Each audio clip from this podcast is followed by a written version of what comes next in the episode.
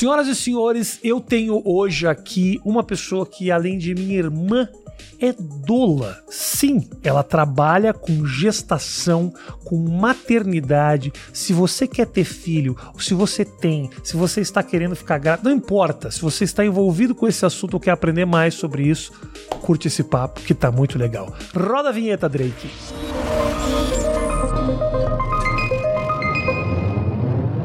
Senhoras e senhores, muito. Você sentiu que há uma preocupação aqui hoje, Matheus. Tem uma preocupação. Não sei o que está acontecendo.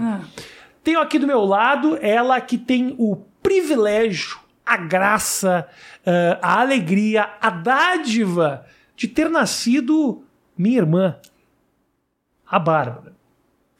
Que é minha irmã, que é doula. Sabe o que é doula, Matheus? Sei porque fui pai recentemente. Foi Aí, pai ó. recentemente. Eu- ela vai me explicar tudo isso, mas antes eu gostaria de dizer, Matheus, que tivemos um episódio agora há pouco onde fui humilhado por causa das minhas vestimentas. Normal, né? Que a eu fui falar, vou trocar de camiseta. E ela falou, é, tem que. Poxa, afinal de contas, botei uma roupa, É mínimo, né? Mínimo. mas eu não tava bem trajado. Eu não tava estou bem- sujo, tava sujo. Mas, Bárbara, a vida é assim, as pessoas se sujam. Eu, eu sei, é, é verdade, mas eu me arrumei tanto, eu queria que tu pudesse também, né? Você tô- tá bom assim, Tá pelo bom, menos? tá, tá. Essa camisa tá, aceitável. limpa. É Pelos. Mas né? e a calça? Olha Talvez aqui, ó. seja da Aqui, mesa. Ó, Vai no aberto, vai no aberto aqui, ó. É. Nossa, a calça tá nojenta. É. É? Mostarda. Você ter uma ideia. Semana passada. Semana passada, eu nem lembro quando É. que eu comi um hambúrguer. É. E tá essa mostarda aqui. Não, sendo que eu cheguei aqui e arrumei teu freezer Arrumou. também. Faz um Né? favor pra mim, puxa o microfone um pouquinho mais pra perto de você. Aqui? Puxa, é, é. Aí. Não, assim, ó, peraí. vai. Ele todo. Vou- Assim, ó. Ah, pronto. Foi. Tá bom assim? Tá. Vê aí ó, se ela saiu do plano, ô Lucaneta. Tá ótimo. Bárbara, muito, muito obrigado O pé resolveu, pelo menos. pela sua, pela sua, pela sua, grande, pela sua visita. Fica pertinho do mais do microfone. Ficaria. Me fala o que que é doula. Primeiro que a, gente, é? a gente vai falar sobre Tá. você ser minha irmã, que é o principal Entendi. assunto. Sim, sim, é o que interessa. Mas você veio falar do seu trabalho, você não veio só falar para ser minha irmã. Sim, na verdade eu fui trazida a pedidos. Também soube que teus fãs É? pediram Quem te assim, falou umas isso? seis pessoas. Seis É, pessoas. disseram, todas, Leva a Bárbara. todos teus amigos. Sim, claro, né? Que me mandaram deles. Lógico, lógico. Mas estou aqui, ou É. seja, serviu para alguma coisa. É, é né? verdade. Então, adiantou. O teu, o, Né? o teu exército ele é bem ativo. É, exatamente. Os E fãs. Me fala. 1.200. Ah, você tem 1.200 fãs? Não, 1.800. Você tem 1.800 seguidores. Já aproveita então esse momento, segue o Instagram Agora da já devo Bárbara. estar com uns dois e. Calma aí, calma aí. Como é que é o. Como é que é Como o. é que é meu nome, O arroba. Rafael? Não.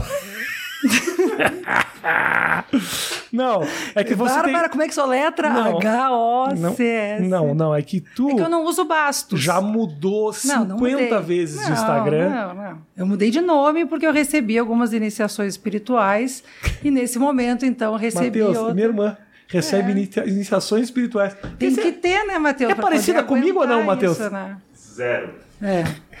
Mas o nome em si, né, o nome de nascimento está o mesmo. Esse então. é- Só que eu não uso bastos, no caso, para não ficar bigote. Só por isso? Não, porque eu não sei por quê. Você usa Na verdade, Oxman.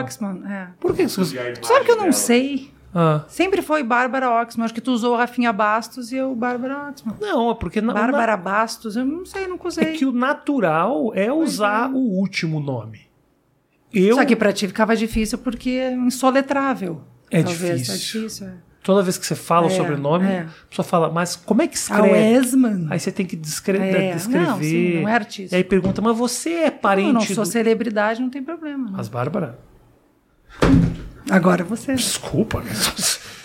Aqui eu só Quem recebo. quer me acha. Quem quer me acha. Eu só recebo celebridades aqui no Não, eu tô aqui sentado numa cadeira que já passou né, grandes pessoas. Como, por exemplo, Andressa Urach, Não Viviane, ex-Ronaldinha. Então, olha aí. Já passou. Quem mais passou aqui? Rafael Ilha. Cremosinho da USP. Cremosinho da USP. É, grande TV. Sa- Não é, não é cremosinho. não é cremosinho. Como é que é o. Claro que é. Não é cremosinho da USP. Cremosinho da USP. Cremosinho é o cara do TikTok lá que fica dando. Cremosinho é o Eu cara do até falei pra mãe, mãe, olha aqui. Que chavoso da USP. Cremosinho. Eu acho que eu li rápido. Como é que a pessoa lê chavoso e fala li rápido? Isso é o cremosinho. Ainda falei pra mãe, "Bah, olha aqui, cremosinho da USP. O é chavoso da USP é um cara fudido, mano. Como é que eu li errado? tá bom. O, o- um abraço pro chavoso da USP, que é a nossa audiência. Mas vem cá, antes da gente falar do, do- da, da Dola, muitas pessoas devem estar vendo e falando assim: nossa, mas é irmã do Rafinha? Mas não parece o Rafinha. Não, o nariz. É, o nariz. Mas você não era nariguda. Eu virei depois. Virou, virou. Você não assim, era uma. Rafael? Você não era uma. Obrigado por me chamar de nariguda Um aí. procedimento ao contrário. Não, tu não era uma. Você não era uma adolescente nariguda. Eu não acho que eu seja tanto. porque Agora tu acabou de dizer que eu sou. Eu não falei nada, quem falou isso aqui foi Não, você. mas é porque tem, um, né, tem uma semelhança. Não, a gente não é parecido, a gente não tem nada a ver. Não. Não, a gente não tem nada a ver. Não, mas por que Não. será isso? Que a gente não tem nada a ver? É. Porque tu saiu mais do pai e eu saí mais da mãe, talvez. Você se acha parecido? Meus filhos são completamente diferentes. Você É. acha a Sara parecida com o Rodrigo? Nossa, mas teu filho dela... Completamente diferente. Um é, um é loiro e a outra é uma índia. Então, e são irmãos. São irmãos. Então. Mas o Rodrigo não parece com ninguém, na verdade, né? Ele parece com a mãe do Felipe. Mas vem cá. ah, E com um pouco a mãe também, a boca é. ali. Não, é, mas é minha irmã, tá bom, gente? Só pra você que pode estar estranhando, a Bárbara Sim. realmente... é A gente tem um jeito de falar parecido também. Às vezes os meus filhos falam, nossa, tu tá falando igual o tio Rafa. Isso é porque eu sou uma grande influência na sua vida, né? Também, também, também. Ou tu fala parecido comigo, roubou isso pra fazer sucesso. Eu não tenho sotaque Talvez. mais de gaúcho. Não tô falando de sotaque, tô falando de jeito de falar. Como é que é isso? Não, aquela coisa meio, ah, vem cá, me fale isso, diga isso, tal, tal, tal. Eu sou assim? Seu maluco. Nossa, eu sou, eu sou horrível, então, o jeito que eu falo. É, é. Mas e a...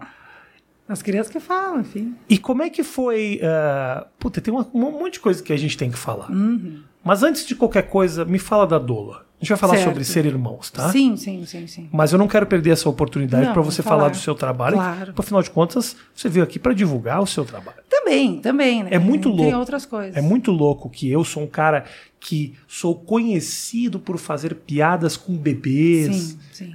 E você é uma pessoa que cuida com o maior Que carinho cuida. dos bebês. É, é verdade. Que é uma doula. O que faz a doula? É, na verdade, assim, a profissão, é, como ofício, é um ofício muito antigo.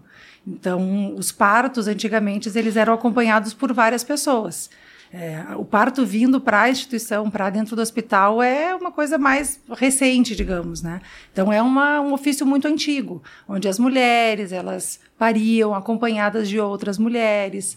Então, é- porque o parto ele é um evento feminino também, né? É um evento relacionado à sexualidade, é um momento muito íntimo. Então, servir, né, estar a serviço de uma mulher que vai parir o seu filho é algo muito antigo. Então, essa profissão de ser a serva, né? A palavra doula significa aquela que serve a mulher que está em trabalho de parto.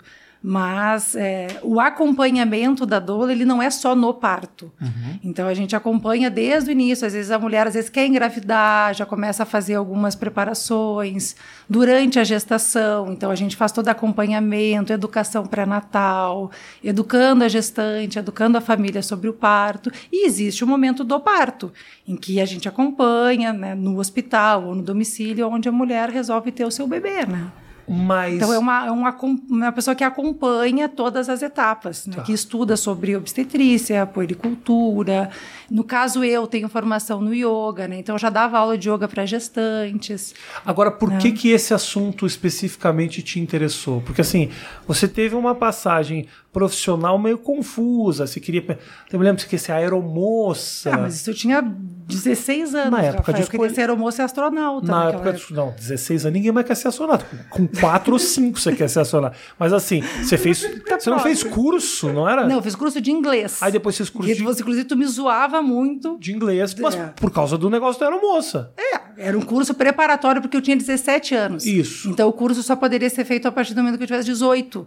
Então Entendi. eu falei, vou fazer inglês, porque eu não sabia preparar. exatamente o que eu queria Ah. para me preparar. Aí depois você Entendi. fez marketing, Publicidade. publicidade, fi- a educação física, não Me foi? formei em educação física. Então, Não, assim- a partir dali a coisa teve toda uma linha. Teve? É claro, Rafa, lógico. Você acha que a educação Eu física. dou aula de yoga há 22 anos. Então, assim, talvez a profissão que eu tenha mais tempo seja Entendi. professora de yoga. Eu sou professora de yoga há 22. Fui seis vezes para a Índia para estudar, para trabalhar, vamos para falar aprender. sobre a Nós Índia, Vamos falar sobre a que Índia. é um Conheci meu marido na Índia, Que inclusive. inclusive é um assunto que profundamente de mim, não me interessa, Eu sei, eu sei. mas é um assunto Que interessante. pode interessar umas três ou quatro pessoas, né? Seis pessoas. É, as Que seis que, as seis que mandaram o DM, porque elas queriam ouvir falar sobre isso. Sobre a Índia. Exato. Mas aí, por que, que você se interessou por isso, pro cuidado do, do parto, entrou... Eu já na- trabalhava com gestantes, tá? Que era com yoga, né? Com yoga e com ayurveda, que eu acho que faz uns 25 anos que eu tento explicar o que, que é isso, não sei se exatamente tu Você vai explicar entender. agora, porque o povo quer saber. Ah, entendi. Não é Eu- tu.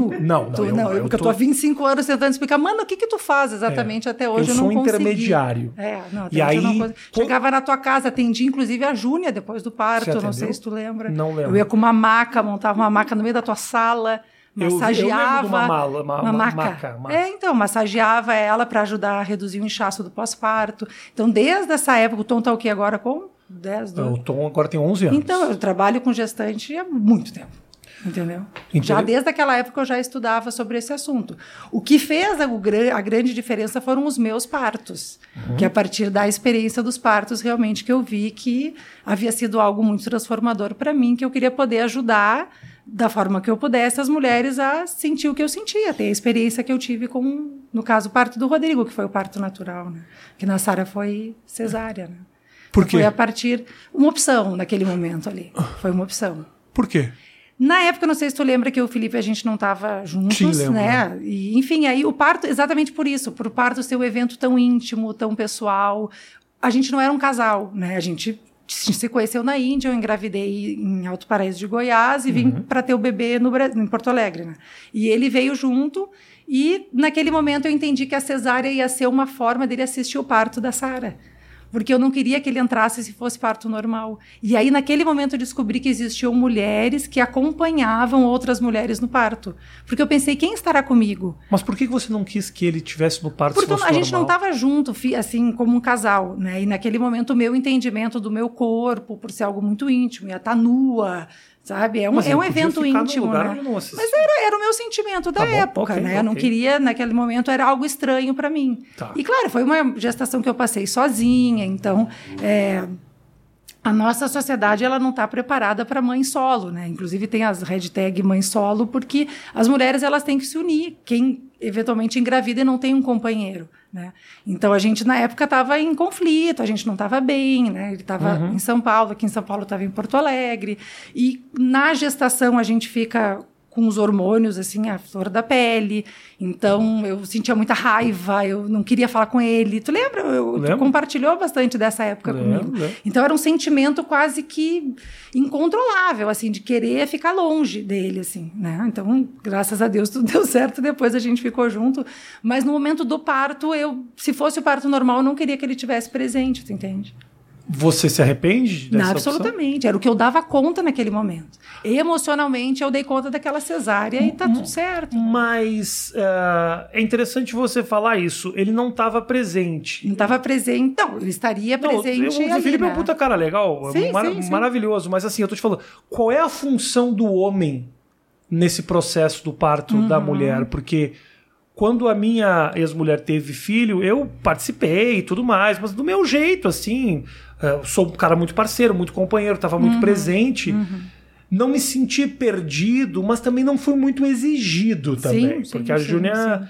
E no caso foi uma cesárea porque ela não havia entrado no trabalho de parto Isso. até determinado momento. O colo do útero tava espesso, um negócio assim. É, são essas controvérsias que é o que eu estudo hoje, entendeu? Do que, que é realmente uma cesárea indicada, quanto tempo dura uma gestação, quanto É. tempo pode ter uma gestação que seja segura para a mãe e para o bebê. Nós falaremos sobre isso. Tá. Mas qual é a função do homem nesse processo todo? Da gestação e do parto. Da gestação da- do- e, e do, do parto, do parto principalmente. principalmente, do momento, do, nascimento. do- do momento do nascimento. Então, assim, quando o casal ele tá junto, é, naquele momento do parto são as pessoas que vão dar o suporte para aquela mulher. Tá?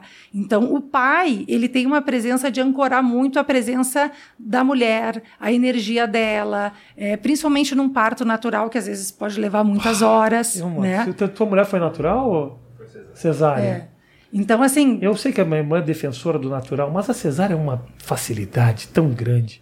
É, Rafael, que são, são formas de, de, de ver o Nossa, nascimento, entendeu? Nasceu, Bárbara, assim, tipo, eu cheguei. É, essa é a tua visão, né, Rafa? Essa é a tua Oito visão minutos sobre o parto. depois já tinha É, mas eu, então tu imagina, se eu mudei a minha vida a partir do parto natural que eu tive, de entender, cara, se eu dei conta dessa criança, né? O Rodrigo nasceu com 4 quilos e 200, assim, Uhum. né? Então foi um parto longo, desafiador nos, nos desafios que ele tinha, mas eu me transformei depois desse parto. Então tu pensa assim, cara, depois que eu dou conta de uma situação como essa, né, de ter uma criança, de sentir essa criança passar por dentro de mim, a vinculação com a criança é diferente, É? os hormônios que estão envolvidos, por causa da parte hormonal também que está envolvida no parto, sim. né? Então, se é algo que é natural, tem a questão pulmonar, da respiração, é, quando a criança passa pelo canal vaginal, ela é, é, entra em contato com as bactérias da mãe, da flora, né, vaginal, e isso é uma imunização para a criança, a respiração, a amamentação, a ocitocina, tudo. Então, é uma orquestra de hormônios que funciona quando o parto ele é natural.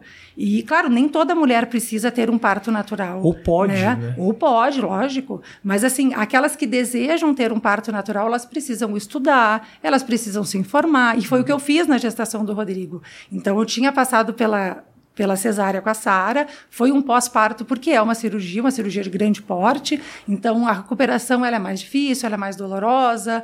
é, e no momento que eu tinha um segundo filho, eu pensei: bom, agora eu tenho um em casa, a minha recuperação tem que ser mais rápida para eu dar conta desse. A Sara era um bebê, ela tinha dois anos e meio. Aham. Então, o fato de eu conseguir, eu pensei, cara, foi uma preparação.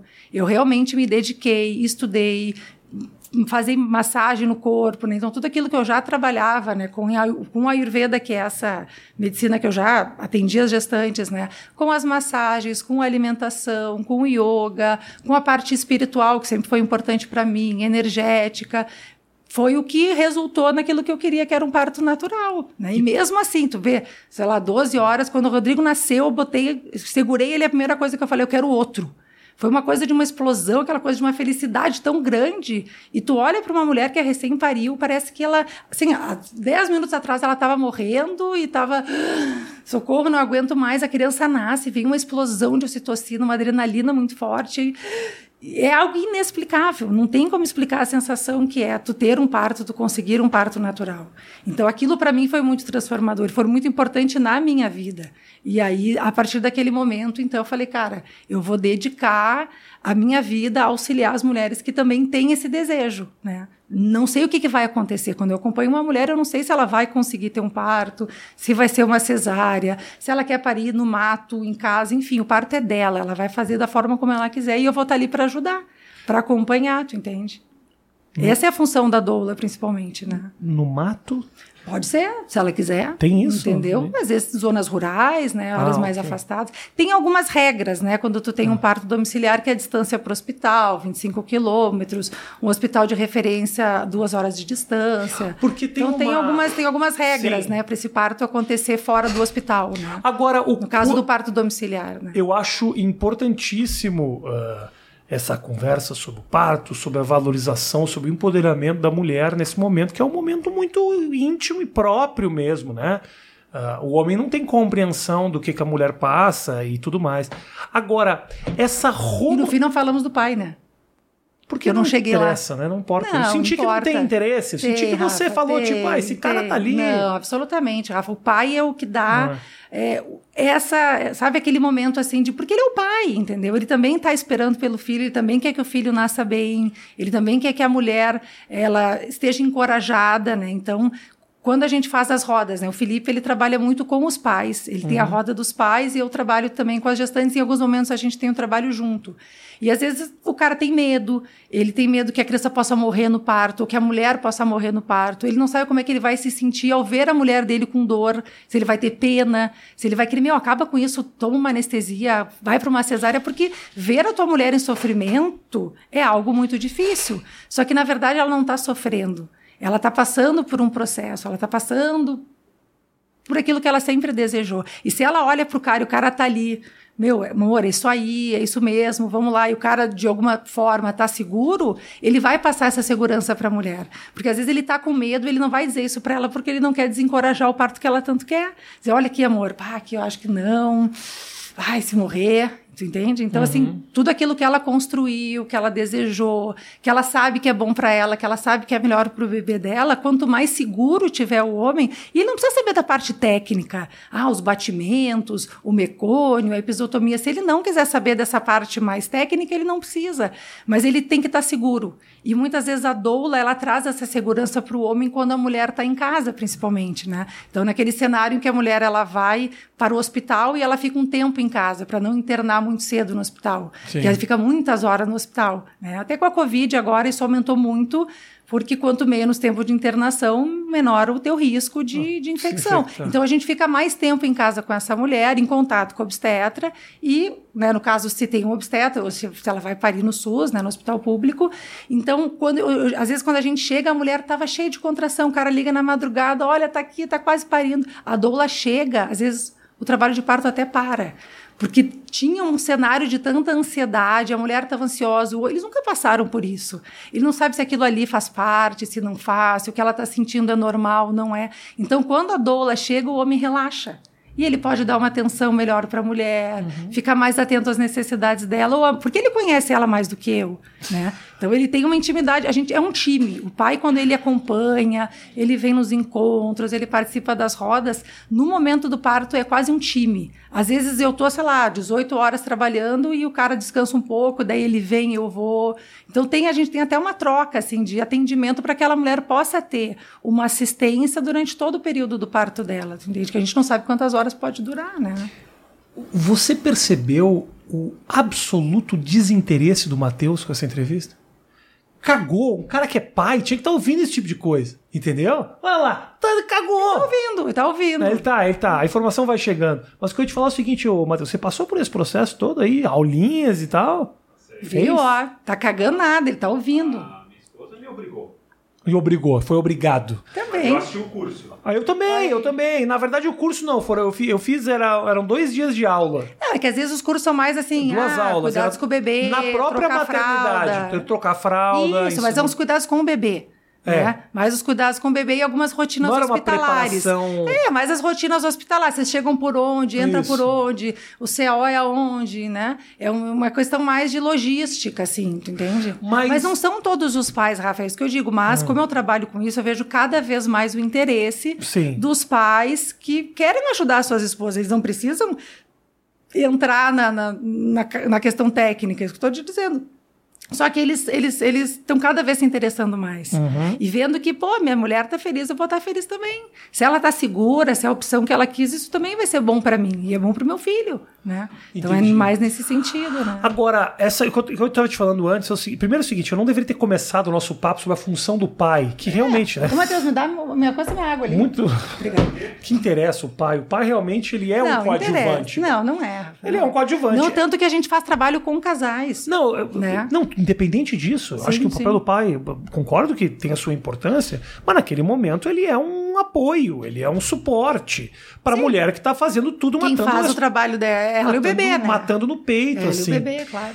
Mas hoje em dia o que se vê muito são essas imagens de partos na internet, o parto na água, o filho que nasce, a mulher que grita. Há uma romantização desse momento.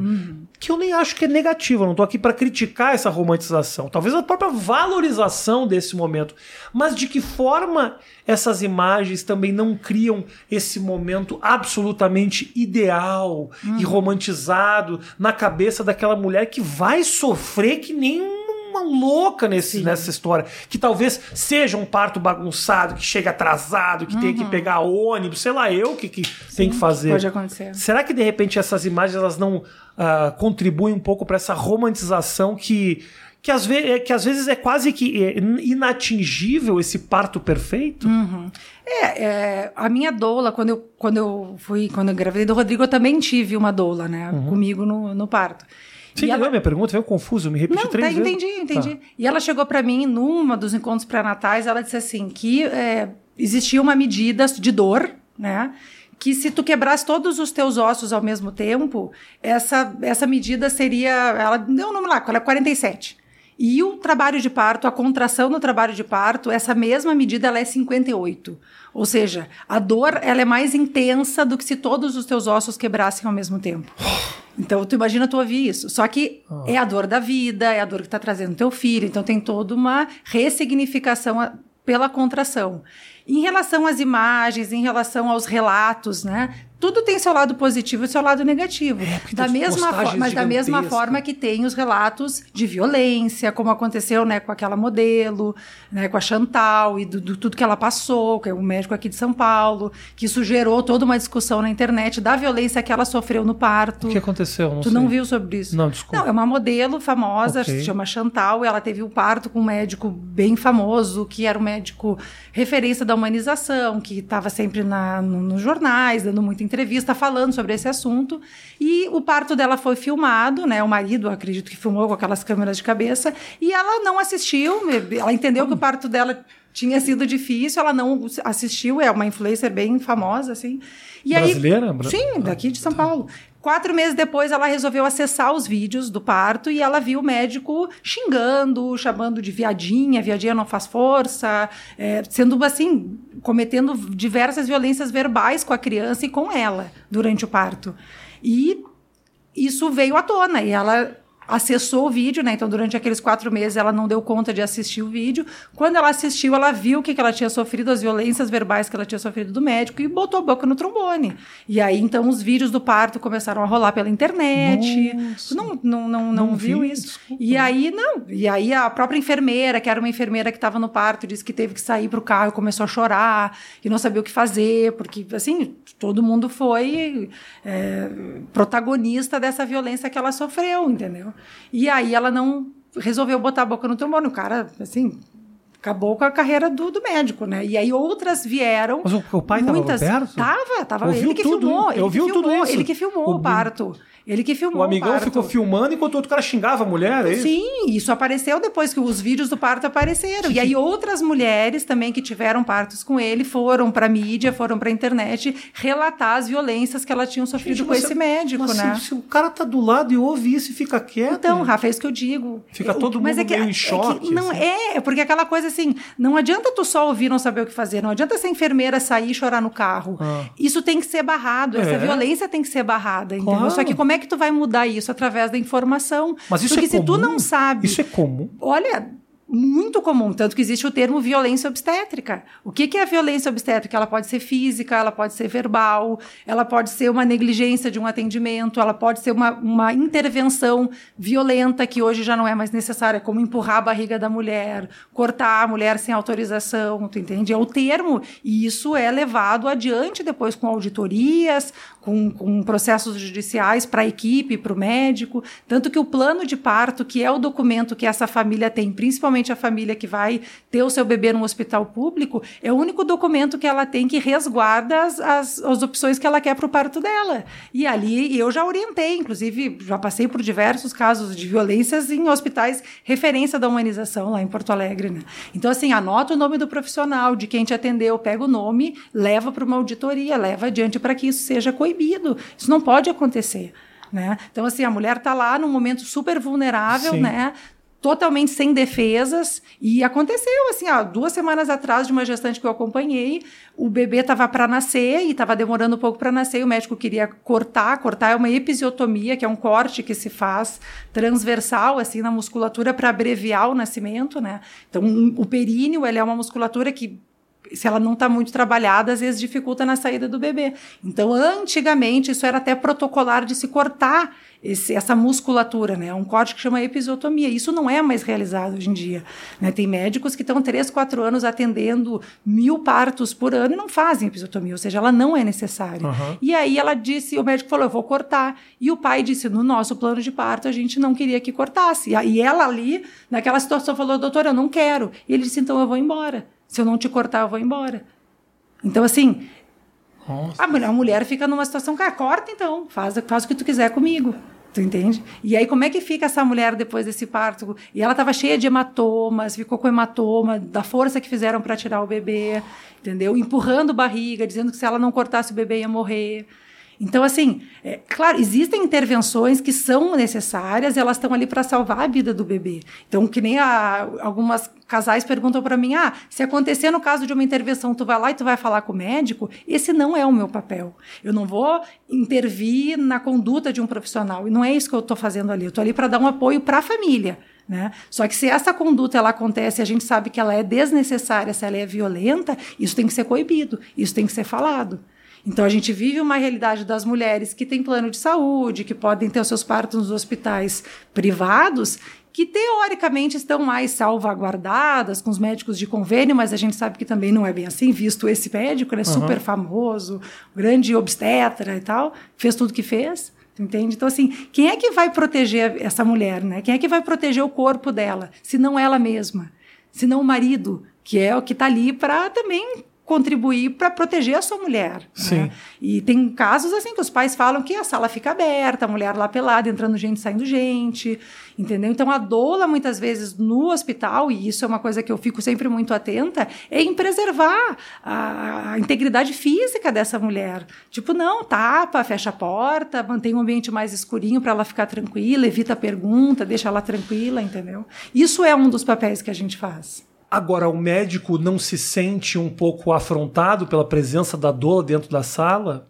Eu digo depende, o seguinte, porque, Rafa, porque o trabalho, eu imagino que o trabalho da doula esteja se popularizando cada vez sim, mais. Sim, sim. E os médicos não estavam habituados com alguém que pode apontar possíveis irregularidades, sim, possíveis sim, más condutas e tal. Sem dúvida. E os médicos dúvida. se sentem um pouco. Tem alguns médicos que sim, inclusive médicos que não trabalham com doulas, né? Então, por exemplo, quando uma gestante engravida e ela quer ter um parto normal, um parto natural, se ela tem um convênio, ela tem como acessar pelo convênio a taxa uhum. de cesárea e taxa de parto normal daquele médico. Se esse médico ele tem uma taxa muito muito alta de cesárea, então a gente sabe que ele tem uma tendência a ter mais intervenções. E uhum. pode ser que esse médico não vá trabalhar tão bem assim com as doulas. Tem um caso que eu passei em Porto Alegre que eu achei bem assim, até eu coloquei na associação esse caso, né?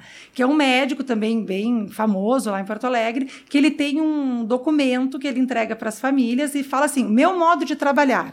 Aí ele fala da experiência dele, de tantos milhões de partos que ele já teve e tal. E aí ele vem falar sobre a doula nesse documento.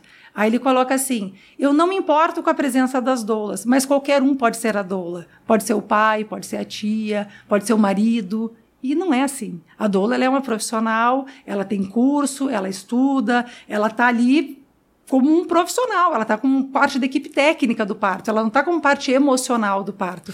Eu então, acho que ele pode ter, ele pode, ele pode se utilizar dessas palavras, talvez por não ser uma profissão regulamentada. E ele tem quantos por cento de cesárea esse médico? 98% de cesárea. Tu entende? Então, assim, claro que é, os próprios hospitais, quando a gente faz o cadastramento para atender nos hospitais, a gente assina termos. Uhum. Isso é uma coisa até mais recente, né? Porque houveram problemas com doulas. É um profissional que o hospital não conhece, que não sabe as práticas, que não entende as práticas da instituição. Uhum. Então, para fazer o cadastramento atualmente, a gente tem que fazer curso nos hospitais, Entendi. tem que fazer entrevista com o CO, exatamente para que elas se garantam que a gente não vai chegar lá e vai se opor uh, na frente de alguma conduta. Ou deixa eu te perguntar uma coisa. Qual é o lado. Uh, no Brasil ainda existe essa cultura muito da cesariana? Muito. O Brasil é o país que tem o maior percentual de cesárea do mundo inteiro. E existem hospitais que são quase 100% de cesárea. Por que isso? Por muitos motivos, Rafa, muitos motivos. Às vezes, assim, tem mulheres que não dão conta de um parto, que elas não querem saber de parto. Para elas, elas querem agendar, ter ali o seu dia. Às vezes o marido vai viajar e quer que o pai assista ao parto. Então, assim, porque o parto natural a gente não sabe, uhum. né? Então, o médico, quando ele assume é, o ofício da obstetrícia, ele está assumindo uma disponibilidade ao parto fisiológico, porque é o mais natural. Só que para isso, ele tem que mexer na agenda de consultório, ele não pode ficar 36 horas envolvido num parto, 20 horas, 12 horas, porque ele tem outros compromissos, ele uhum. tem os uhum. seus feriados ele tem né? Existem médicos que trabalham com alto risco, então a chance de gemelares ou uma gestação que teve uma pré-eclâmpsia, alguma complicação ao longo da gestação, que naturalmente é uma indicação real de cesárea. Então a cesárea ela é importante, ela salva vidas. Mas o Brasil ele tem essa característica porque os médicos aqui, em sua grande maioria, são médicos mal remunerados pelos convênios, as enfermeiras obstetras, né, que nos Estados Unidos são as midwives, né? Então existe uma profissão nos Estados Unidos que são as obstetrizes, né? Aqui em São Paulo tem, né, uma formação de obstetriz, tem as enfermeiras obstétricas que elas estão tão habilitadas quanto o médico para acompanhar o parto. O médico nos países, é, nos Estados Unidos, na Inglaterra, eles são chamados quando aquela gestação tem algum risco ou quando ela é uma, uma gestação que necessita de uma intervenção cirúrgica. Senão ela é acompanhada pelas parteiras. Até o final do pelas parto? Mídio, todo o parto. Do início ao fim, o médico nem aparece. Sim, o porque é um médico processo vem, natural, Porque é um né? processo natural. Ele vem Não se precisa de uma precisa de, um anestesista. cirúrgica. É, se ele vem se precisa interromper por algum motivo. Enfim, aí o médico é chamado. Tá. Se não são as obstetrizes. Como aqui no Brasil a gente tem as enfermeiras obstétricas que atuam tanto no acompanhamento pré-hospitalar quanto no domiciliar, como nós temos as parteiras também. Parteiras tradicionais, Uhum. né? Mulheres que estudam o parto através da sua ancestralidade. Agora, o fato de você ter esse alto número de cesarianas, ah, de, de procedimentos de cesariana, de que forma a cesariana ela, ela, ela complica a vida do bebê? Ou o que, que o bebê não vive Sim. por- pelo fato Tu imagina de... o seguinte, vamos fazer um exercício. Tá deitado no teu quarto, ali no teu quarto, escurinho, tu botou as fitas ali para não vir luz, tá ali dormindo tranquilo. Tá. Daqui a pouco entra alguém dentro da tua casa, abrindo as portas, Mateus chutando faz isso tudo. Mateus, Mateus é um Faz. cesarista.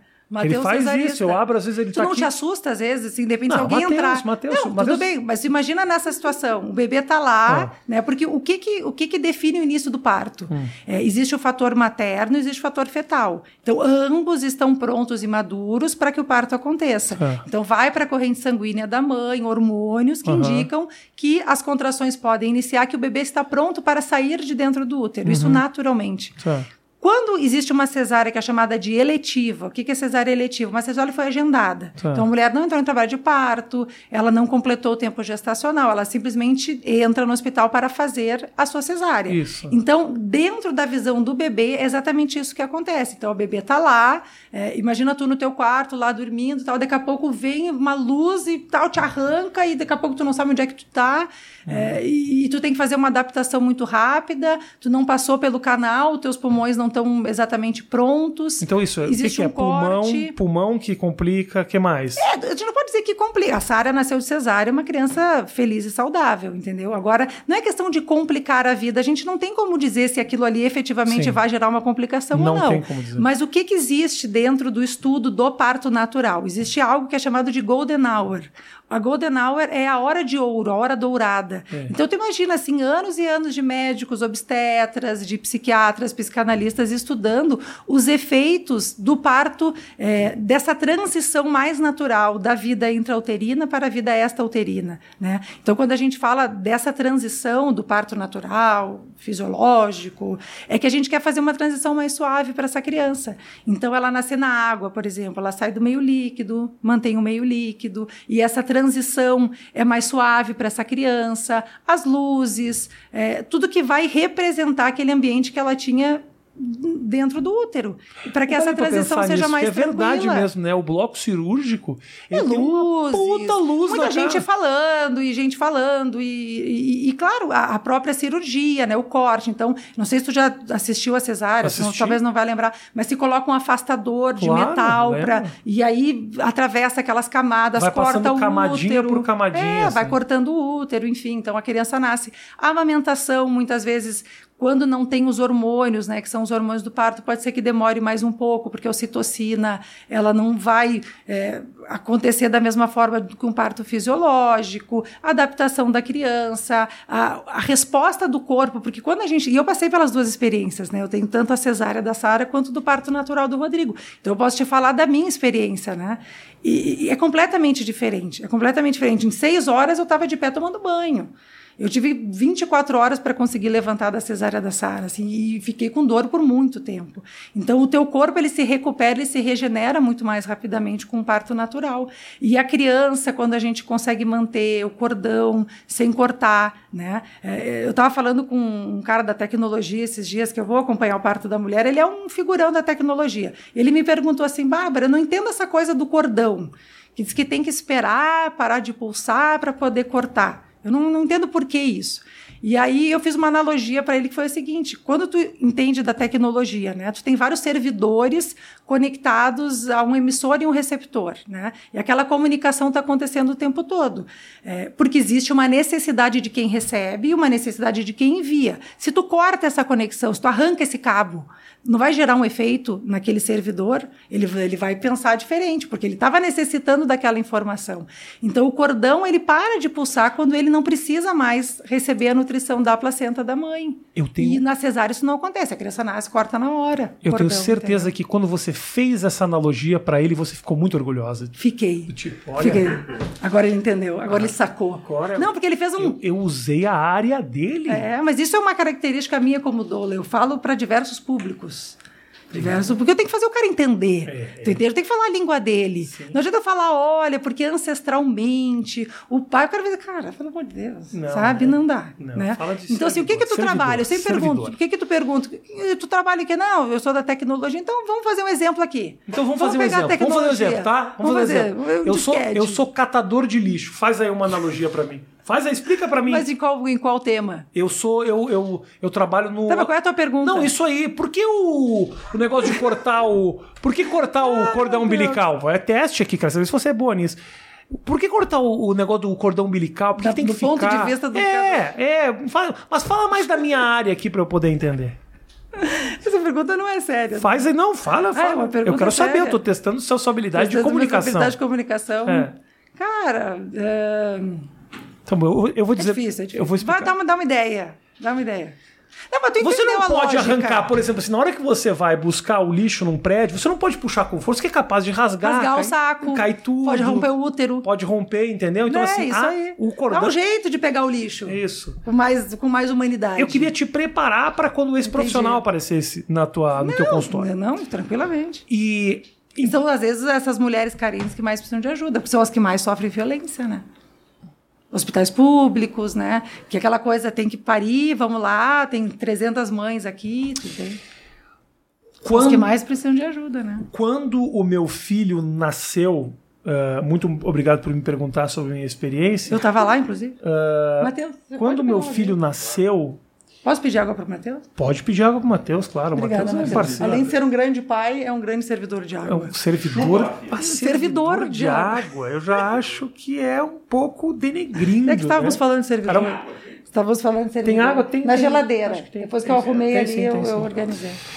Ah, quando o meu filho nasceu, eu fiquei muito impressionado com a facilidade da cesariana. Sim, a gente conversou sobre isso, eu me lembro. Eu fiquei assim. Ele foi, abriu, apareceu o cabelo do meu filho, que era muito cabeludo, ele foi Uhum. tirando aos poucos, assim, a criança. Eu achei tudo muito tranquilo, Uhum, sabe? E eu tinha muito a ideia desse parto gritado, o desespero, abre, ai, contração e não sei o quê.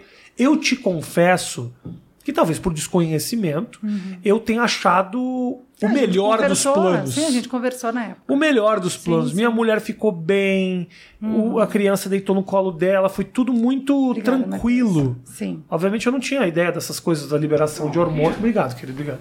Eu, eu não tinha ideia da liberação de hormônios, Sim, tudo sim, mais, sim. nada disso. Sim.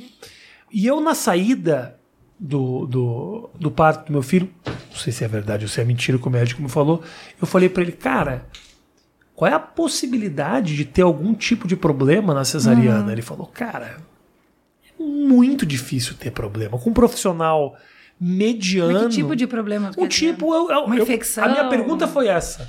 Que tipo de. Pode ter algum tipo de problema durante o parto eh, cesariano? O Ele risco, falou- tu quer dizer? Risco. O risco de morte. O risco de qualquer Materna, tipo de risco. Qualquer tá, tipo de risco. Ele tá. falou, cara, é um processo. É uma cirurgia. É um processo cirúrgico simples, está sob controle. Simples é ótimo, né? Grande cirurgia de grande porte, né? Não, tudo bem, mas é uma Corta cirurgia. sete camadas de tecido. Não, claro, eu tô falando o seguinte, não, não que não que a cirurgia seja ah, ah, um procedimento simples para mãe, mas é um procedimento muito comum. Tá, quer dizer em relação ao nascimento. Ao tipo, nas- comparado a um parto de 36 Isso. horas, tu ganha teu filho em 7 minutos. Ele falou que assim, ele me deu uma época, na, na, na vez uma porcentagem, ele Sim. falou: o risco de um parto normal é infinitamente superior ao parto. ah, na- nós não estamos aqui conversando sobre Uhum. não, os sim, benefícios para criança, sim, nada. sim, ele falou, cara, parto normal tem a questão enrola o o, o- Ou seja, ele era um cara provavelmente com 100% de cesárea no.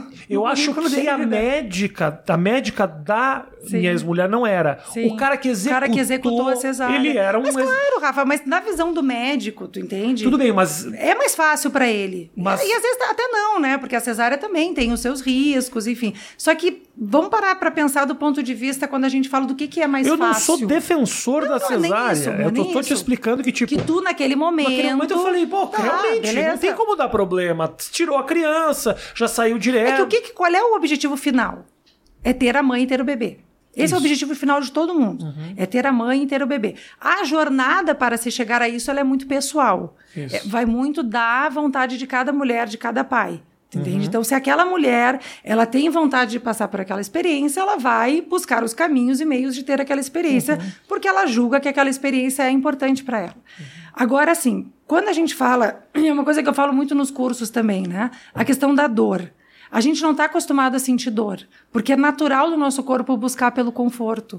Então, se eu tô com uma cólica, eu tomo um remédio, e eu trabalhei muitos anos e trabalho hoje com ciclos menstruais, com é, curas do aparelho reprodutor, enfim, trabalho muito com isso dentro do Ayurveda, que é essa medicina que eu trabalho. Então, o que, que acontece quando a mulher tem uma cólica? Ela toma remédio, e beleza, passou minha cólica.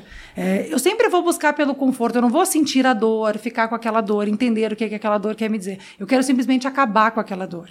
Só que quando a gente tem um desconforto, quando o nosso corpo ele não funciona da maneira como ele deveria, isso está nos dando algum, algum sinal, alguma mensagem. E no parto não é diferente. Então, se a gente tem um meio para chegar no mesmo fim, que é ter a mãe e ter o bebê, que eu faça isso em sete minutos, por que, que eu vou optar ter isso por 36 horas? Agora, a pessoa que opta por isso, eu tô aqui em plena pessoa te dizendo que a minha vida ela teve um outro significado depois que eu pas- passei por essa experiência. Sim. No sentido de dar conta das minhas coisas, de me sentir forte, de me sentir. Não mais mulher, não, Claro. não isso, tu entende? Mas assim, de putz, eu, eu realmente queria aquilo, queria ter aquela experiência, queria sentir a- que eu era capaz de botar aquela criança no mundo, de parir. E mesmo que não tivesse dado certo, eu fiz o meu melhor. Isso, entende? Isso, isso- pra mim foi importante. Isso- Eu não queria o fácil. Tá. Entende? Porque eu, não- eu procuro não ter o caminho fácil na minha vida. Eu quero aquilo que eu quero. Então, assim, que nem tu vai para os Estados Unidos, pô, tu tem um monte de coisa para se organizar. Então, seria muito mais fácil, talvez, tu ficar no Brasil. Muito mais fácil. Mas é o que tu quer? É, eu quero longe do Matheus. né? Então- Não aguento mais o Matheus. Então. Mas tu entende? Nem sempre o caminho mais fácil, Não, entendo, entendo. ele é o caminho que a Claro. gente quer e é o caminho que a gente aprende. Não, e eu entendo. E você, Entende? obviamente, também sabia de todas as transformações que isso poderia te trazer. Então, você já tá, tinha estudado. Sim, sim, sim. Eu Já fiquei- trabalhava com isso. Eu fiquei muito assustado porque foi é, uma semana antes do parto da minha, do meu filho, eu fiz uma matéria. Eu não, não consigo contar isso pra você, mas eu fiz uma matéria pra Liga Uhum. em que eu cobri um parto. Que é no um. SUS. Não, não. Parto hospital particular. Parto no hospital particular e tal. Uma menina que eu, inclusive, durante o último mês de gravidez dela, eu fiz duas ou três ah, acompanhamentos. A gente, eu fui com ela no médico.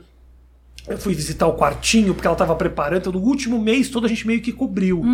E eu acabei me envolvendo assim, né? ah, com aquela família e tal. E aí a gente foi pro parto. O médico ah, da, da- dela era um cara meio contra cesariana, assim, sabe? Ele queria que fosse normal, a menina queria que fosse normal, ela queria viver toda essa experiência, assim. Isso que eu tô te falando. ah, eu fiquei muito assustado, Com o parto. porque eu acompanhei, cara. Tu foi- assistiu o parto. Eu assisti o parto. Eu assisti o parto de dentro da sala.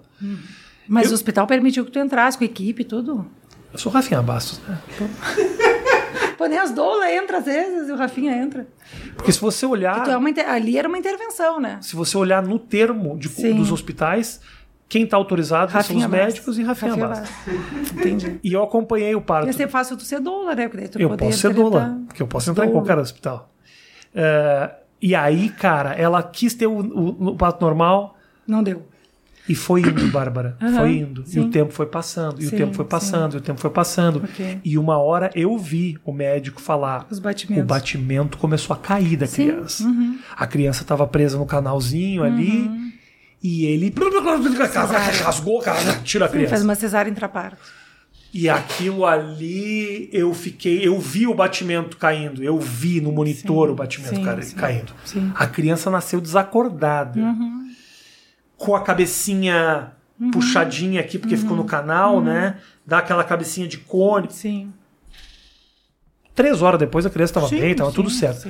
Mas foi Sim, um uma imagem? Sim. complicada de tirar aquela criança Sim. desfalecida. Cansada, é cansada. Então, né? assim, não é que eu Mas tô- exatamente por isso, Rafa. Então, assim, por que que hoje a gente tem. Eu fiquei muito apavorado. Os médicos- Por isso que eu tô te falando, eu não É, quero que a gente. Isso aqui não é um debate entre um cara Sim, de não é cesariana, opinião, não. não, Eu tô te não. falando, eu vi Sim, isso. eu sei. E Isso naquele acontece, momento eu Rafa, falei, isso acontece. pelo amor de Deus, eu não quero passar por isso. Meu filho ali acordando É, desacordado. o que que acontece, assim, quando a criança ela tá no canal, que ela tá prestes a nascer, ela tá no lugar mais apertado. Então, é normal os batimentos baixarem ali. Então, assim, já aconteceu de, de situações, e é exatamente aí que entra o uso do fórceps, o, o uso da episiotomia, para abreviar aquele nascimento que naturalmente não estava dando certo. Então, tu precisa que aquela criança nasça a qualquer momento. Então, ter uma BRAD, né, que é essa baixa dos batimentos cardíacos, muito próximo do nascimento é normal. É, o que não é normal é a criança não recuperar e ela só descer, só os batimentos descerem significa que a criança está em sofrimento fetal. Né? Agora, assim, é, isso ser diagnosticado, a única forma que tu tem para ver se a criança está bem durante o trabalho parto são os batimentos. Né? Então, por que, que a gente tem hoje, é, cabe na palma da mão os médicos que realmente são pró-parto, ou que são os médicos que apoiam a fisiologia? Porque a linha desses caras ela é mais esticada. Tu entende? Então tem médicos que, de repente, numa situação assim, dessas. mais esticada? Por exemplo, assim, em duas horas, se a mulher já completou a dilatação, o bebê não nasceu, duas horas é cesárea. Tá? Não nasceu, não, olha, fizemos o possível. Tá. Tem médicos que aguardam quatro. O que, que diferencia o médico que aguarda duas e do que aguarda quatro? A linha. Para esse cara que aguarda quatro, o bebê estando bem, a mulher estando bem, vamos esperar. O meu parto foram quatro horas de expulsivo, o que é bastante. Só que ele estava alto, mas eu não fiquei quatro horas tentando empurrar. Ah, tá. Ele estava alto. Então ele demorou para descer. Então não significa que completou a dilatação, é, o bebê está pronto no nascedouro. Aham. Ele pode estar alto, isso pode, essa descida dele pode demorar para acontecer. Alto Qual é a medida? muito- muito ele está muito para cima. Tá, pra cima. entende? Ele está mais na, na parte superior da Tá. pelve, né? Então ele tem que fazer todo um movimento de encaixe, de Aham. descida. Às vezes ele entra assim, às vezes ele entra assim, às vezes ele entra assim. Nem todo bebê se encaixa da maneira correta. Então por que que a doula está lá na hora, os profissionais que estudam, né, sobre os movimentos do parto? E a criança mesmo que se encaixa? A gente tem movimentos que a gente pode fazer. Rebozo, massagens, posições, entendeu? Então, o- a doula, ela estuda exatamente isso. Massagens então, que faz o bebê encontrar... não, não massagem, mas, por exemplo, tu mobilizar a pelve. Tem um rebozo, que é uma manta que as parteiras mexicanas usavam nos partos, que elas iam atender os partos de madrugada, elas se cobriam com aquele manto e, num certo tempo, elas começaram a usar aquele manto no parto. Então, tu coloca, tu envolve o quadril da mulher com aquele rebozo e tu chacoalha. Que nem, sabe quando, é um- é um exemplo ridículo, horrível, mas eu vou dar esse exemplo. Sabe quando tu vai tirar o lixo e aí tem aqueles, aquelas lixeiras pior com exemplo, buraco? pior exemplo, pior exemplo. E aí tu sacode o Tá lixo. comparando o nascimento com lixo. Mas é que, ó, Contrate essa doula aí, Brasil. o movimento é o mesmo. Sabe que tu dá aquela encaixadinha, sabe que tu dá aquela, sacoalha, aquela chacoalhada no saco pro saco sair. É a mesma É. coisa, entendeu? Então, só que isso são.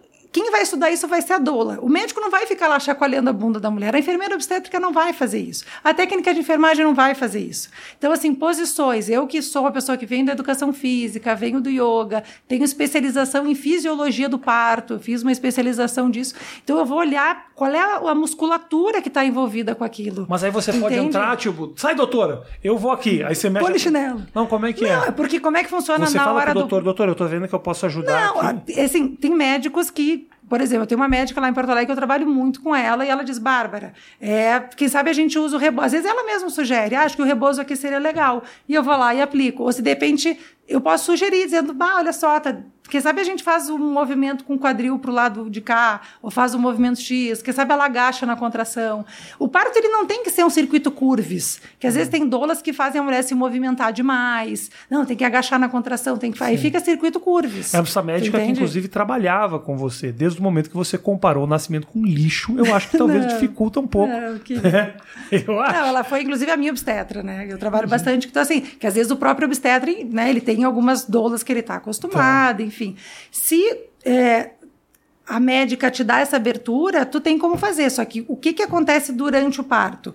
A médica obstetra, ela entra para ver os batimentos a cada 30 minutos. Ela não fica o tempo todo dentro do quarto. Então, no quarto fica o marido, a doula e a mulher. Uhum. Então, nesse meio tempo, a gente pode fazer exercícios, a gente conversa, vai sugerindo movimentos, se for necessário. Se a mulher às vezes só precisa descansar, que às vezes não é movimento que ela precisa, às vezes ela precisa descansar. Às vezes ela precisa se entregar, às vezes ela está com algum medo, e aquele medo vem na hora, e tu conversa, tu olha no olho, e diz, o que, tu está sentindo, deixa a mulher falar, expressar e chora, entendeu? E isso às vezes libera a criança para nascer.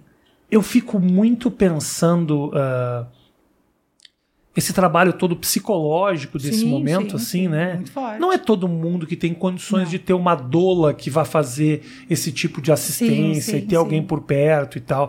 que é uma coisa ou cara ou tradicional em alguns países, que você está me dizendo, algumas Sim, tem hospitais que têm a doula que trabalha no próprio hospital, as enfermeiras que fazem esse trabalho. Tem, tem isso. Tem, mas até aqui tem. Tem? Né? Então, assim, Porque por exemplo. Como é que é para a mulher que chega no hospital? No... Não, um hospital, por exemplo, lá em Porto Alegre a gente tem a rede Cegonha. Né? Então, assim, os hospitais têm hospitais que são referências na humanização do parto. Então, esses profissionais técnicos, enfermeiros, eh, eles são treinados para auxiliar mais as mulheres. Né? Então, uhum. a gente tem hospitais públicos em Porto Alegre que tem aromaterapia, que tem que tem bola, que tem chuveiro, uhum. que são coisas que as mulheres usam para aliviar ali os desconfortos do trabalho de parto. Não necessariamente ela vai ter aquele profissional, tá. mas aquele profissional ele está treinado, ele está habilitado para auxiliar aquela mulher mulher. Diferente da doula, porque qual é assim, uma das, das diferenças é, é ter aquela pessoa em todas as fases, né? Então uhum. eu já conheço, já tenho uma intimidade. É, aquela enfermeira conheceu aquela mulher naquele momento ali. Ela não entende é, as particularidades dela é, e, e, o estudo que eu faço também, assim, eu vou muito para o nascimento da pessoa, a forma como ela nasceu, quais são os medos que ela tem. Então, quando chega no trabalho de parto, eu já tenho aquelas informações sobre aquela mulher. Eu já sei o que, que talvez ela possa acessar no parto, que aquilo pode atrapalhar no momento. Entendeu? Essa é a diferença, mas os profissionais da rede pública, eles também estão preparados, né? Deveriam estar, né? Nos hospitais, pelo menos que tem a rede Cegonha, que é o caso do Conceição, né? em Porto Alegre, né? De que, que forma... é uma referência da humanização, né? De que forma esse trabalho te toca? Entendeu? Uhum. De que forma passar pelo processo do parto de uma outra pessoa te modifica? Ah, Rafa, é bem, é bem legal, assim, para mim é tem uma, tem, eu vou até usar uma frase que não é nem minha. Mas não mas, usa assim, lixo, se puder não, não vou usar. lixo, não. Tem uma parteira, que uma, uma parteira bem antiga, bem tradicional. Eu fiz a minha formação tudo com parteiras tradicionais, né? Então, mulheres muito antigas, né? Que vem toda uma geração de parteiras é, da zona rural, enfim, aquelas mulheres que eram chamadas de madrugada, pegar o carro de boi uhum. para atender os partos, né? Então, mulheres que têm muito conhecimento das ervas, das plantas, né? Aí uma vez perguntaram para ela se ela acreditava em Deus. E ela disse: Eu não acredito em Deus, mas eu vejo Deus em cada nascimento. Então, cara, não tem coisa mais linda de tu ver uma criança nascendo assim. E claro, para mim principalmente, que estou acompanhando, né, que sei o desejo daquela família. E, e, vou te dizer, seja cesárea, seja parto, o nascimento ele é algo assim fantástico. Aquela família que desejou tanto, né, aquele bebê que nasce. É, e, e, na verdade, assim, é, é, é é uma reconstrução, eu acho, assim, até por causa do, do, das minhas experiências também, né? Então, me toca nesse sentido. E, e, pensar que, cara, o que, que a gente está falando? Assim, a gente está falando no futuro da humanidade, né? Tem um médico francês que é o Michel Odin, um obstetra muito famoso, né? Ele que foi o cara que estudou sobre o processo do nascimento, né? Então, muito é, da cultura, da humanização, das bases da humanização vem do trabalho desse cara, desse obstetra, né? Ele escreveu um livro chamado Nascer Melhor. Então, esse obstetra, ele diz assim que uh, todas as impressões, todas as memórias que ocorrem no nascimento, elas são informações que aquela pessoa vai levar para a vida inteira dela. Uhum. Por isso que aquele primeiro momento é tão importante, que é o momento que tu chega no mundo. Né? Então, qualquer violência, qualquer situação que aconteça naquele momento ali, é, reflete na personalidade da pessoa, na capacidade da pessoa de se sentir bem com os outros, nos seus valores, na sua parte psicológica. É, e ele fala muito de uma geração que é a nossa geração, de uma geração que nasceu de muitas cesarianas. Então agora a gente está fazendo um resgate de mulheres que querem buscar o parto normal, porque quando começou a cesárea, que acompanhou ali a entrada dos anticoncepcionais, década de 70, mais ou menos, ali, que é a época que a gente nasceu, era muito mais cesárea, porque era a solução dos problemas. A tecnologia entrou, assistência ali resolve tudo.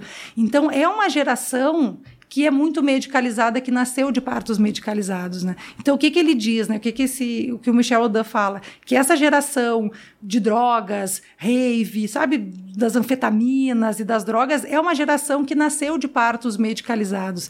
Então a criança, ela recebe toda aquela informação das anestesias ali no parto e ela nasce diferente. Tu não tem como comparar uma criança que nasce de uma cesariana e uma criança que nasce de parto normal ela, ela, ela acaba tendo contato com aquelas substâncias ali, mesmo que muito pouco. Né? Os médicos dizem, não, a cesárea, a, anestesia não passa para a criança, mas aquilo ali fica na corrente sanguínea, tu entende? Não que vai afetar a criança, não, não nesse sentido.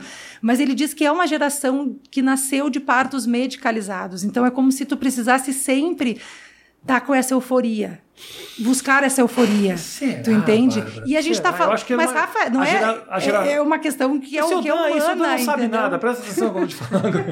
não é isso. Mas o que eu tô te falando Mas é, é uma geração, entendeu, Rafa? Mas é uma geração também assim. Uh, eu entendo o que você está falando, mas também era um momento histórico onde os entorpecentes... Não, mas eu não estou falando de trás, eu estou falando até dessa geração de agora também, de, sei lá, 20, 30 sim, anos, sim. entendeu?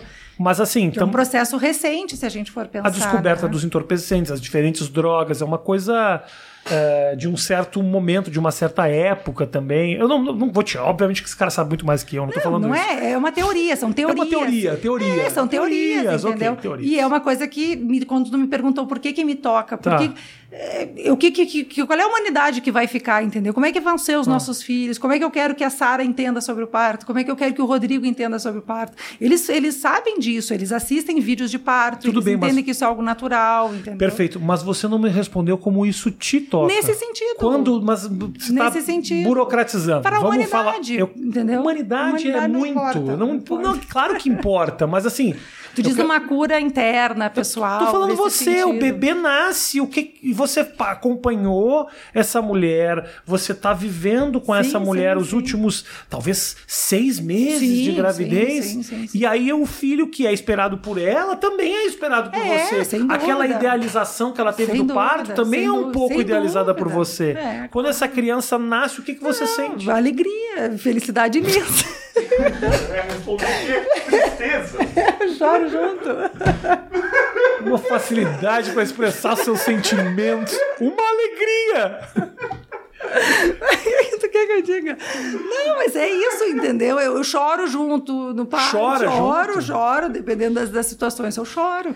Entendeu? Porque é, é isso que eu te falei, é a coisa mais bonita, é a expressão da vida, é, é a maior expressão da vida, entendeu? Então não tem como tu não te emocionar. É, não tem como tu não ficar muito feliz e, né? É, claro, eu, eu fico ali sempre muito atenta, mesmo estando num parto, eu tô ali como um profissional técnico. Então, assim, quando, mesmo quando o parto termina, eu tô ali muito feliz, muito alegre, mas eu tô de olho para ver se a mãe tá bem, se a mulher tá bem, se o bebê nasceu bem. Eu ainda tô muito ligada nas coisas que estão acontecendo, mesmo eu não tendo responsabilidade técnica sobre o parto. Uhum. Então, assim, eu tenho toda aquela alegria que a ocitocina, né, que é o hormônio do parto, vem, mas eu tô ligada. E você se atenta, entendeu? E você se frustra atendo. e você se frustra quando esse parto tem que virar uma cesariana?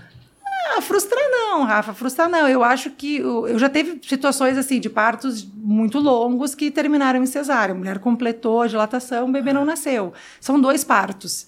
A mulher praticamente teve dois partos, né? Sim. Então, uh, naquele momento, eu, eu, busco sempre ajudar ela a conversar, que ela converse com o bebê, que ela possa explicar, olha, a mudança de plano aconteceu, que ela se comunique, porque isso é algo que eu trabalho durante toda a gestação. Então, a mulher criar esse elo de comunicação com a criança, porque isso já acontece. Então, avisa, fala que vai ser isso. E aí, quando ela vai para essa cesárea, a gente busca preparar ela para esse momento também. Eu acompanho as cesáreas, inclusive, né? Então, Então eu entro junto dentro da sala quando eu posso, né? Não é sempre que isso pode, né? Mas eu vou pro bloco, estou ali junto, entendeu?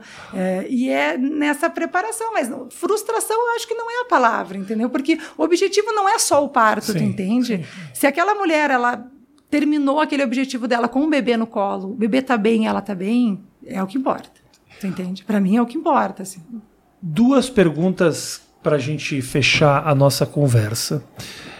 Qual é a melhor maneira para a mulher se preparar para o parto? Porque assim, o parto é uma bomba no corpo, né? Uhum. A mulher modifica, uh, tem uma série de mudanças hormonais, uh, tem uma série de questões ali uhum. né, que o corpo uhum. se prepara para esse momento. Sim. Como é que a mulher se ela, ela, ela, ela o que ela tem que fazer para que esse processo seja o menos doloroso e o menos agressivo para o corpo sim, da, sim. da, mulher. É, no sentido dele recuperar mais rápido também, né, de tudo que acontece assim. Eu vou te falar dentro da medicina que eu trabalho. Tá? Eu trabalho com o Ayurveda. O que, que é o Ayurveda? O Ayurveda ele é que uma que medicina. É o, Ayurveda? o que, que é o Ayurveda? Ele é uma medicina né, tradicional da Índia. Né? Ayur significa vida e Veda significa conhecimento.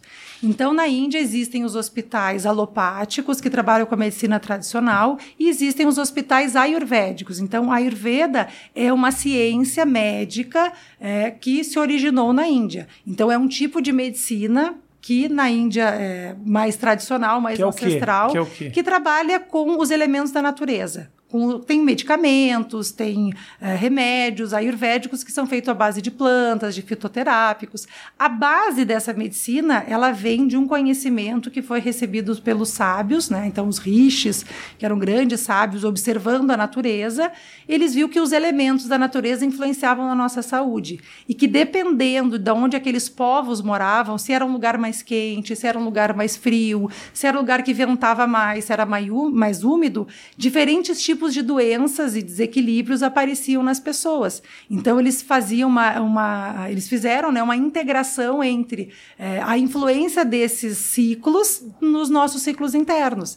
Então nós, como seres humanos, somos compostos de fogo, de terra, de água, de ar e o equilíbrio desses elementos é o que leva à nossa saúde. Então quando a gente nasce, a gente recebe esses elementos do nosso pai e da nossa mãe, isso forma a nossa constituição.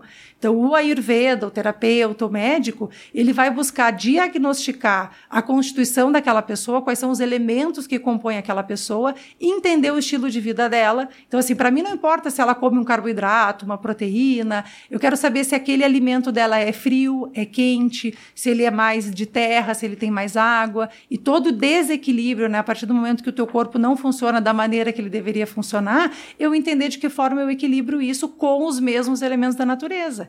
Então, é, os remédios são naturais, as massagens, os óleos, as desintoxicações. Então, uma das especializações que eu fiz na Índia, eu morei num hospital durante três meses na Índia, acompanhando com médicos ayurvédicos a rotina do hospital.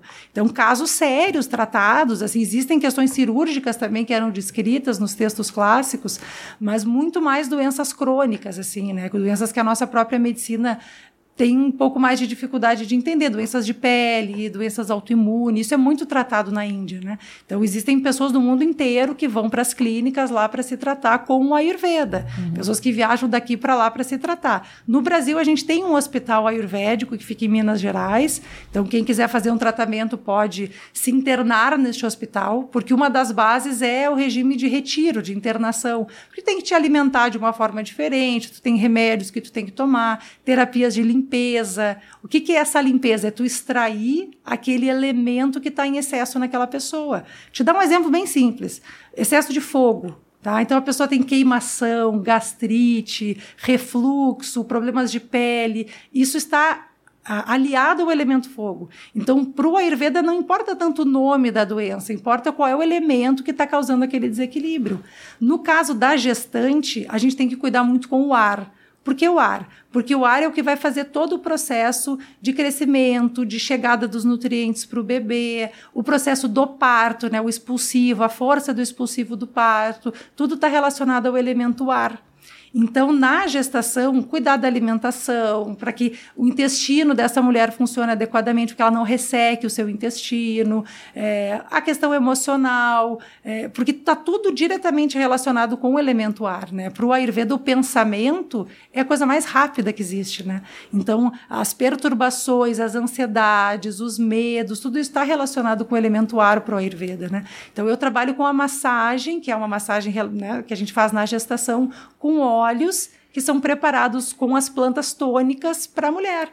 Então vai dar mais força, vai trazer mais energia, olhar o períneo, né, a região também ali por onde o bebê vai passar. Então é toda uma preparação ao longo da gestação, principalmente com a alimentação, com o yoga, né? Então as posturas de yoga, os exercícios de respiração, as meditações, né? Então eu tenho, sei lá, 40 meditações gravadas, e durante muito tempo eu tinha grupo de meditação com os gestantes. Uhum, Isso é muito legal, assim, né? Então tem muita coisa, tem muita coisa que, que é gostosa de fazer, entendeu? O corpo com é isso, aí tu faz os exercícios, né? Então o alongamento, quanto que é importante, né? Às vezes acontece, por exemplo, de chegar perto do parto, o bebê está sentado. E aí a mulher vai para cesárea porque o bebê não virou. Né? Ele não entrou na posição cefálica. É, né? também, essa posição também é conhecida como bebê de boas. Bebê de boas, está na rede. É. A gente fala. Então, às vezes, pode ser uma musculatura que está em desequilíbrio. Tá. Tu entende? Porque ele precisa de um espaço para dar aquela cambalhota, entende? Então, as posturas de yoga, principalmente, elas vão trabalhar. E, e, não só isso, né? Porque o yoga, ele é toda uma conexão, né? De corpo e mente. As mudanças até no equilíbrio da mulher, né? Então, o senso de equilíbrio dela muda completamente, né? Você está feliz fazendo isso? Muito, muito realizado. É isso que importa. Apesar de ser completamente diferente de mim, Matheus. É, graças a Deus, né? Nada. Nada dos. Tem respeito ao próximo. Respeito. Eu tenho? Eu tenho muito. Como eu não tenho respeito ao próximo? Eu acabei de conversar uma hora sobre esse assunto. Se fosse outro momento da minha vida, eu já ia falar aqui. Eu, não, isso aí, isso aí não, não tem. Essa era uma das minhas preocupações, inclusive. Antes da gente conversar. aqui eu é respeito. Coisa, Depois, né? quando desligar a câmera, eu vou falar o que eu penso mesmo. Mas é só amor, só amor, só. Eu acho só que trabalhar a... com amorosidade. Não, eu acho que é isso. Independente do do do, uh, do valor de cada um desses gestos, é tudo para ajudar alguém. E a pessoa, se ela dúvida. se sente amparada, é, acolhida, mesmo que o né? fogo, a terra, essa história toda não tenha lá tanto sentido, se dá algum significado para essa pessoa num momento realmente muito sim. frágil, sim, sim, é o que importa. É, e acho é um momento um... que tu quer fazer o teu melhor, porque todas claro. as tuas decisões ali não são mais só sobre tu mesmo, tá? É, tu tem um bebê dentro exato. de ti. Então tu vai cuidar ali, pô, será que isso aqui vai me fazer bem? Será que esse alimento vai me fazer bem? Porque eu estou gerando um ser humano. Então a, a, o meu senso de responsabilidade ele é maior, né? Ele, ele, ele muda. A mulher ela começa a pensar de uma forma diferente. Então ela não, ela vai buscar é, naturalmente por por práticas e rotinas que vão deixar ela com mais. Porque passar uma gestação com desconfortos é muito ruim, né? Com dor, com intestino preto, é, é, ruim, né? Já está ali, com os desconfortos são inerentes Sim. da gestação, né? Que muita coisa acontece quando a mulher está grávida. Uhum. E tu ainda somar com desconfortos físicos é difícil, né? Então, Eu podendo acho... dar conforto, assim, para ela, né? Eu passo a ter um novo respeito pela profissão de doula. Obrigada. Porque realmente é um momento muito fragilizado é. mesmo e ter alguém que possa dizer, olha, tá acontecendo isso por isso, isso e isso, isso. no teu dia a dia, né? Porque o médico é a consulta. Isso, ele a tá ali pra ver o bebê. É tá um negócio que você faz ali dura pré-natal, é. tem até os momentos em que você tem que fazer minutos, consulta. 20 minutos, meia hora. Que você não vai estar tá passando para ele as tuas preocupações, não, a tua ansiedade. Você tá falando, tipo, até olha, fala, tá me doendo dizer. um pouco aqui, isso, é mais isso, exato, né? Exato. Então ter uma pessoa com quem você conversar. E eu vou te dizer, é sou, muitas vezes a gente entra até na questão do casal, né? ensinar o homem a ouvir a mulher para que ela possa falar. Porque às vezes a mulher ela quer só esvaziar. Ela quer falar de, de muita coisa, ela não quer que ninguém resolva o que ela está sentindo. Ela só, ela quer... só quer falar. Ela só quer se ela só quer se libertar. libertar. E isso ajuda, isso diminui a quantidade de conteúdos que aquela mulher leva para o parto. Eu sempre digo assim que a gente prepara a mala da maternidade, né? Coloca as roupinhas, isso e aquilo. E a gente coloca os sentimentos também. Então, quando a gente vai para o parto, vamos levar só a mala da maternidade. Não leva brigas, questões do casal, que às vezes acontece, né? O casal briga durante a gestação e tal. E aí tu vai com aquele sentimento para o parto, ou daqui a pouco uma questão do próprio casal, entendeu? Então, sabe, acontece tanta coisa né, na vida do casal, assim. Então, eles podendo criar um momento de um massagear o outro e a mulher se sentir cuidada, se sentir vista pelo marido, sabe? Às vezes é um olhinho que o homem vai lá e compra para ela. Ai, amor, deixa eu te fazer uma massagem no teu pé hoje. É um olhar, entende? É um olhar. Ah, só fico pensando, a Virgínia quer ter filho, ter, é um trabalho, né? Mas não Tanta precisa, coisa. Rafa, faz, faz se tu quiser, né? Não, mas se agora tu fizer doula. sentido pra Aí eu isso. contrato você, você ah, fica eu venho aqui. pra cá. Você Eu pega um quarto aqui e aí faz massagem com Mas não homem. sou eu que fiz o, o filho, né? Não, eu sou um cara presente. Eu fico Essa parte falando, de fazer o filho. tu- eu fico falando isso da boca pra fora, não, mas tu é, Rafa, eu- super, super. eu sempre- Um pai atento, super atento com o teu filho, com as necessidades dele, né? Fala isso pro Brasil, que o Brasil não sabe. Você é testemunha eu sei, Eu disso. sei, eu sou mesmo. Baita pai. Baita pai. Obrigado. Minha irmã, senhoras e senhores, ah, se você quer divulgar, ah, você falou que ia fazer um curso. É, a gente tem o. Mas a É, pessoa pode, ser saber pelo, informações. Pelo Instagram ali, pelo E Instagram. qualquer pessoa pode contratar o teu serviço de doula? Pode, inclusive, não estando em Porto Alegre, porque eu faço todo o acompanhamento online também. Pá, vai bombar isso. Vai, lá. É, Vai são os bombar. encontros de pré-natal, né? Então segue a minha irmã no Instagram, é arroba. Pô, você tinha que montar um arroba mais tipo Dolatop, sabe? é, né? Porque Bárbara Rox. Não, a gente tem agora, vai lançar durante esse ano o Não, vai projeto. lançar durante esse ano, não adianta, Bárbara. Vai, tem que fazer vai. propaganda do que existe agora pro cara já clicar ali. Não, mas lá no Instagram tem tudo. então tem tá. tudo. Arro- Ah, é, tá lá, tá tudo lá. Arroba Bárbara Oxman. Acabei de botar aqui, procurar o teu. Não achou. Não achei, mas apareceu. Sabe soletrar Oxman? Apareceu a, no- a notícia. Você não segue ela? Eu sigo minha irmã, claro, mas eu, eu sigo, mas não, não. Quando por exemplo, aparece um negócio de dola, você acha que eu vou lá ver o que, que tá acontecendo? Não, não vai, né? Não vou. É minha irmã, eu fico feliz por ela, mas não vou. Tipo, vamos ver aqui como é que é essa maneira de relaxar o útero. Não é um negócio que. Pra você ver também, pra, pra, esse papo humanizou não apenas o parto, como humanizou a minha pessoa, que as pessoas achavam que eu era um delinquente a respeito de gestação, porque eu faço piada, fiz né, uma piada com um bebê que prejudicou muito minha carreira, pois agora estou aqui limpando a minha barra, entendeu? Reconstruindo a minha imagem, utilizando a minha irmã para isso. Então segue ela, arroba Bárbara Oxman. Um grande beijo para vocês todos. Espero que vocês tenham curtido e boa gestação para você. Forte abraço.